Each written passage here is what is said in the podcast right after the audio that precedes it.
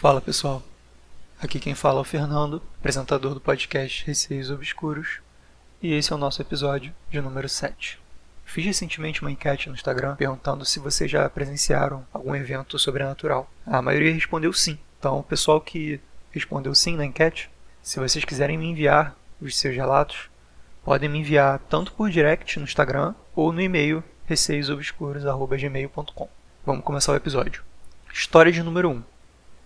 Escuridão da Noite. Essa história é do Gabriel e ele me enviou por e-mail. Olá, meu caro amigo. Antes de tudo, eu peço desculpa pelos erros. Eu possuo uma deficiência chamada desortografia, então perdão. Meu nome é Gabriel e atualmente eu possuo 21 anos. Mas, quando aconteceu o relato, eu tinha cerca de uns 13 anos. Quando eu era mais novo, eu estudei a maior parte da minha vida no turno da tarde e assim possuindo a manhã livre para se divertir, entre parênteses dormir. Minha mãe sempre saía cedo para trabalhar e antes de sair ela vinha me dar tchau. E como de costume, nesse dia não foi diferente. Eu estava deitado em minha cama e então ela abre a minha porta de supetão. Parece coisa de mãe, né? Ela me dá tchau e eu correspondo o tchau dela. Porém, desta vez, algo de diferente aconteceu. Ela ficou na minha porta me olhando por minutos que pareciam horas. Eu possuo o sono muito leve, por isso sei que não era o sonho, pois quando eu acordo, não importando a hora, eu não consigo mais dormir. Aquela mulher, em minha visão, era escura como a noite, magra e parecia ter cabelos longos até os ombros.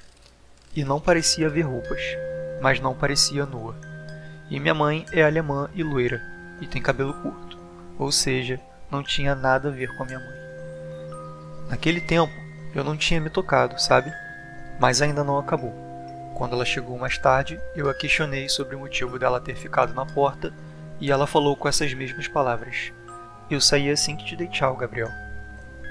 Gabriel, eu achei a história tenebrosa porque ela envolveu sua mãe. Assim que a sua mãe deu tchau, você reparou uma presença que permaneceu no local dela, te levando a, a princípio, acreditar que foi sua mãe que estava lá te vigiando ou te olhando, mas logo em seguida você percebeu que não era ela. E isso para mim é muito estranho, como se essa entidade quisesse te fazer acreditar que ela era sua mãe. Mas assim, isso é só uma visão minha. Não sei exatamente o que tudo isso significou na realidade. O Gabriel enviou também uma outra história, mais curta, que é a história de número 2, a entidade.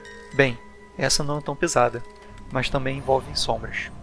Eu tenho bastante conexão com elas. Uma certa noite eu acordei e olhei para frente. E aí que rola o bagulho doido.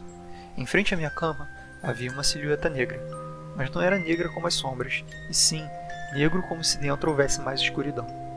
Mas atrás dela havia uma luz dourada, algo brilhando, sabe? Então fiz o que toda pessoa sensata faria. Me levantei e saí? Não, voltei a dormir. Muito bem, Gabriel, fez a melhor coisa possível. No dia seguinte, eu entrei em contato com meu pai. Ele é pai de santo e explicou que o brilho atrás simbolizava que era uma entidade mais elevada, sabe? E que o fato de ser escuro não era negativo, e sim positivo, já que ele estava me protegendo durante a noite. Bom, Gabriel, tendo em vista que seu pai é pai de santo e conseguiu te explicar muito mais satisfatoriamente qualquer coisa que eu poderia tentar aqui, eu já deixo a explicação para ele. Ele disse que era uma entidade mais elevada, né? Então seria uma entidade como um deus ou se você puder explicar aí para mim, me manda uma mensagem lá. E muito obrigado por enviar os relatos. História de número 3. Rio House brasileira. Adorei o título, gente. Essa história foi enviada pelo Douglas por e-mail e ele disse: Oi, Fernando. Hoje eu vou falar sobre a casa assombrada do meu amigo. Vamos chamá-lo de Hélio. A casa dele é muito famosa entre os nossos amigos por ser mega assombrada. Já houveram vários acontecimentos bizarros lá envolvendo várias pessoas ao longo de muito tempo. E nós até brincamos falando que ela era construída num cemitério indígena. É, essas casas que são construídas em cemitérios indígenas, já ouvi algumas histórias sobre, costumam ser bem assustadoras. Aqui vou contar dois casos que aconteceram comigo nesta casa dos horrores. Um dia, estávamos eu, meu namorado da época e um amigo indo para a casa do L. Chegando lá, pedimos para ele abrir o portão e estacionamos o carro na garagem coberta, que é no quintal da frente logo depois de um banheiro e um quartinho que ficam do lado de fora da casa. Descemos do carro, entramos e fomos assistir filme e jogar conversa fora. Em algum momento da noite, ouvimos um barulho esquisito vindo do lado de fora da casa. O que era estranho, pois estávamos só nós quatro lá, e o L mora em um condomínio fechado. Todos ficaram meio assustados, exceto pelo meu namorado que disse: Relaxa, gente, deve ser só o caseiro. Nós três olhamos para ele bem confusos e o L perguntou: Que caseiro? Aquele que mora no quartinho lá fora, que estava olhando pela janela quando nós chegamos. Ai, gente, já estou arrepiado aqui. Nessa hora ficamos pálidos. Acontece que não tinha nenhum caseiro lá. O quartinho era apenas um depósito de bagunças. Todo mundo ficou morrendo de medo porque ele disse que tinha visto muito nítido, que foi muito real. A segunda história foi um dia que fui dormir na casa de Ellie. Olha, o Douglas, é, eu queria dizer que você é um cara muito corajoso, porque você ir dormir na casa do L depois dessa história do caseiro já demonstra que você, no mínimo, não é um cara medroso. Lá tem um quarto que ficou vago depois que o irmão dele saiu de casa e virou meio que o quarto de visitas.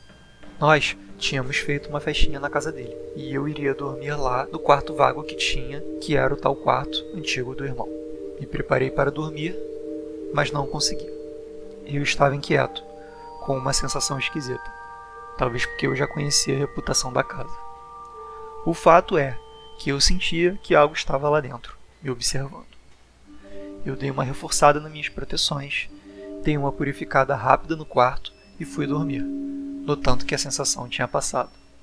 Pô, cara, você é bem precavido porque você tinha ali um ritual, né, para purificar o quarto e reforçar suas proteções. Então, pelo visto assim, você já tem uma certa experiência aí com situações parecidas, né? Para conseguir pensar o que fazer para deixar a situação, vamos dizer assim, mais amena. Acordei no dia seguinte, fui para casa e vivi a vida normalmente. Até que, dias depois, Ellie veio me contar que algo bizarro tinha acontecido com ele. Estavam ele e a irmã sozinhos em casa e ele estava indo distraidamente do quarto dele, nos fundos, para a cozinha. E, quando ele passou pelo quarto vago no corredor, viu uma mulher saindo de lá de dentro e passando por ele. Ele achou que era a irmã dele, já que estavam só os dois, mas ficou com uma sensação estranha. Então, só para garantir, chamou pela irmã, que respondeu lá do quarto dela, também dos fundos da casa, onde ela tinha estado desde o começo da noite. Ele disse que foi a experiência mais bizarra da vida dele, pois nunca tinha visto nada tão material e real antes. Disse que via no máximo vultos ou tinha sensações, e que dessa vez pôde sentir até o vento quando passaram por ele. Eu fico aterrorizado só de pensar que aquela coisa poderia ter ficado a noite toda comigo dentro do quarto se não fosse pelas minhas proteções. Douglas, acho que você deveria fazer um, um tutorial para a galera aqui do podcast ensinando como fazer essas suas proteções aí, porque eu acho que elas devem ser realmente muito úteis. É isso. Espero não ter mais nenhuma experiência para relatar, mas se tiver, você vai ser o primeiro a ouvir. Boa sorte e sucesso com o podcast. Douglas, queria agradecer pelas histórias. É, elas são muito bem detalhadas. Adorei o título também, achei muito criativo. Obrigado mesmo, de verdade. História bônus 1. Gente, agora isso sou eu falando, tá? Como não é nenhuma novidade, desde pequeno eu sempre fui um fã ferrenho de relatos de terror. Eu sempre incentivei o assunto entre amigos em rodas com o intuito de ouvir as suas histórias. Eu também seguia, na época do Orkut, uma comunidade de histórias reais de terror. Nessa comunidade eu lia várias histórias assustadoras. Contudo, lembro-me de duas delas, pois foram as que mais me chocaram. Portanto, nesse momento eu vou contar para vocês uma dessas histórias, lembrando que elas foram contadas há anos atrás por pessoas que eu não conhecia, de modo que eu não posso afirmar a veracidade delas. Mas ao mesmo tempo, quem contou jurou que era verdade e elas me dão arrepio até hoje. Eu vou considerar essa história como um bônus desse episódio, tá, gente? O título dessa história é Doce Engano. Esse relato foi contado por uma moça e eu reescrevi aqui tentando ao máximo me ater aos detalhes que lembro, baseado nas minhas recordações sobre o mesmo. A moça disse que na época ela tinha viajado e estava dividindo o quarto com uma tia. Ela iria dormir na cama e a tia dela em um colchonete no chão. Com a chegada da noite, cada uma se deitou em seu respectivo lugar e dormiram. Após um tempo, ela acordou sentindo algo segurando seu tornozelo, como se estivesse se apoiando nele. O primeiro pensamento dela foi: minha tia levantou por algum motivo, e, ao se apoiar na cama para se levantar, acabou colocando a mão em cima do meu tornozelo. Doce engano, ou eu diria amargo, quando ela tentou olhar, o corpo dela não se mexia. Desesperada, ela tentava ver o que estava tocando no seu tornozelo, enquanto aquilo ia subindo na cama por cima dela lentamente. Agora, vou tentar ser o mais fiel que a minha memória permite à descrição que a moça fez sobre o que ela viu. Imagine um lobisomem, entretanto com feições femininas e um sorriso malheiro. Ao subir a cama por cima dela e ficar parado frente a frente com ela, o ser chegou com seu rosto muito próximo, ficando a poucos centímetros de distância, e permaneceu a encarando. A moça não conseguiu se mexer e também não soube dizer quanto tempo ela ficou sendo obrigada a olhar para aquilo. Até que, finalmente, ela acabou adormecendo. Gente, como ela conseguiu dormir, eu até hoje não sei, tá? Essa foi uma história que eu lembro, que eu li nessa comunidade do Orkut, na época.